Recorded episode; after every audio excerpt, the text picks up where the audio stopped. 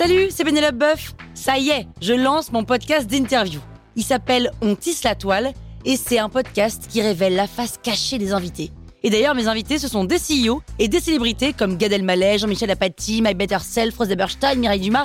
Et évidemment, je pose des questions qu'on n'ose pas toujours poser et je leur fais faire des tests, des challenges, je leur fais jouer l'harmonica, grignoter des trucs, bref. Rendez-vous sur On tisse la toile pour découvrir une interview tous les lundis. Ciao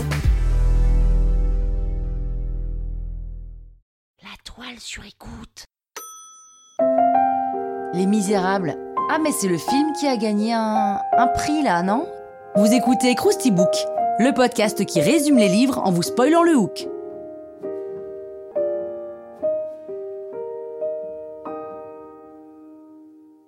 Allez, je vous rafraîchis la mémoire. Les Misérables a été écrit par Victor Hugo en 1882.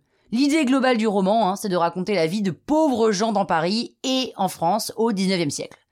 En 1815, Jean Valjean est libéré du bagne de Toulon, et à la base, il a juste pris 5 ans pour avoir volé du pain pour sa famille, mais comme il a fait plusieurs tentatives d'évasion entre-temps, il a passé 19 ans en prison.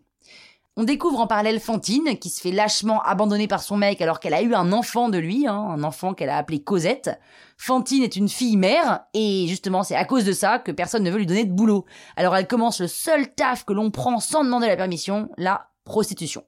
Et comme elle s'en sort pas, elle confie sa fille aux Thénardier, une famille d'aubergistes qui vont maltraiter Cosette. Jean Valjean, lui, change d'identité, il s'appelle désormais Monsieur Madeleine une fois qu'il sort de prison. Il s'enrichit, il devient même maire. Alors maire, euh, il a pas changé de sexe, hein, il devient pas maire, maire, mais il devient maire, quoi, maire d'une ville. Le maire de Montreuil-sur-Mer. Voilà, c'est là aussi d'ailleurs que vit Fantine.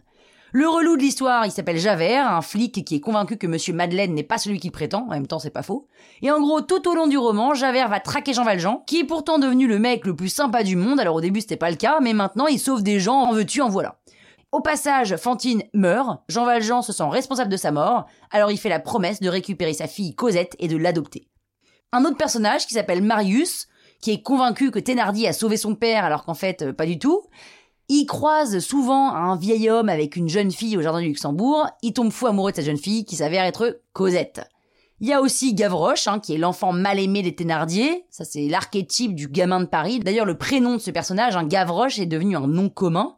Et là, il se passe en gros un sacré bordel entre les Thénardier, Jean Valjean, Cosette, Marius, Javert, enfin tous ces gens-là. À coup de quiproquos, fausse identité, escroquerie, enfin on en vient toujours à la même conclusion. Les gentils sont gentils et les méchants sont méchants. Enfin tout ça, c'est la faute de la misère. On n'oublie pas que Victor Hugo, il adore écrire et qu'il aime bien faire des digressions, ce qui fait qu'on arrive à 2600 pages. Il dépeint parfaitement la bataille de Waterloo, l'émeute de Paris en juin 1832, les égouts de Paris, il y a des rebondissements, des personnages dans tous les sens, bref. Victor Hugo décrit le Paris qu'il aime et la France qu'il a connue. Dans ce livre, il fait un plaidoyer social, il pense que la misère, l'indifférence et le système répressif sans pitié sont les problèmes d'une société. Il place un immense espoir en la générosité humaine qu'il personnifie en Jean Valjean. Le livre est un grand succès populaire, critiqué par tous, hein, la base, quand ça marche, on critique. Victor Hugo, lui, il adore son livre, hein, et quand il l'a fini, il a dit « Je peux mourir ». Ben vous savez quoi? Moi j'ai envie de dire, je peux maintenant terminer cet épisode. Ben voilà, maintenant vous pouvez faire croire que vous avez lu le bouquin. Croustille, hein? La toile sur écoute.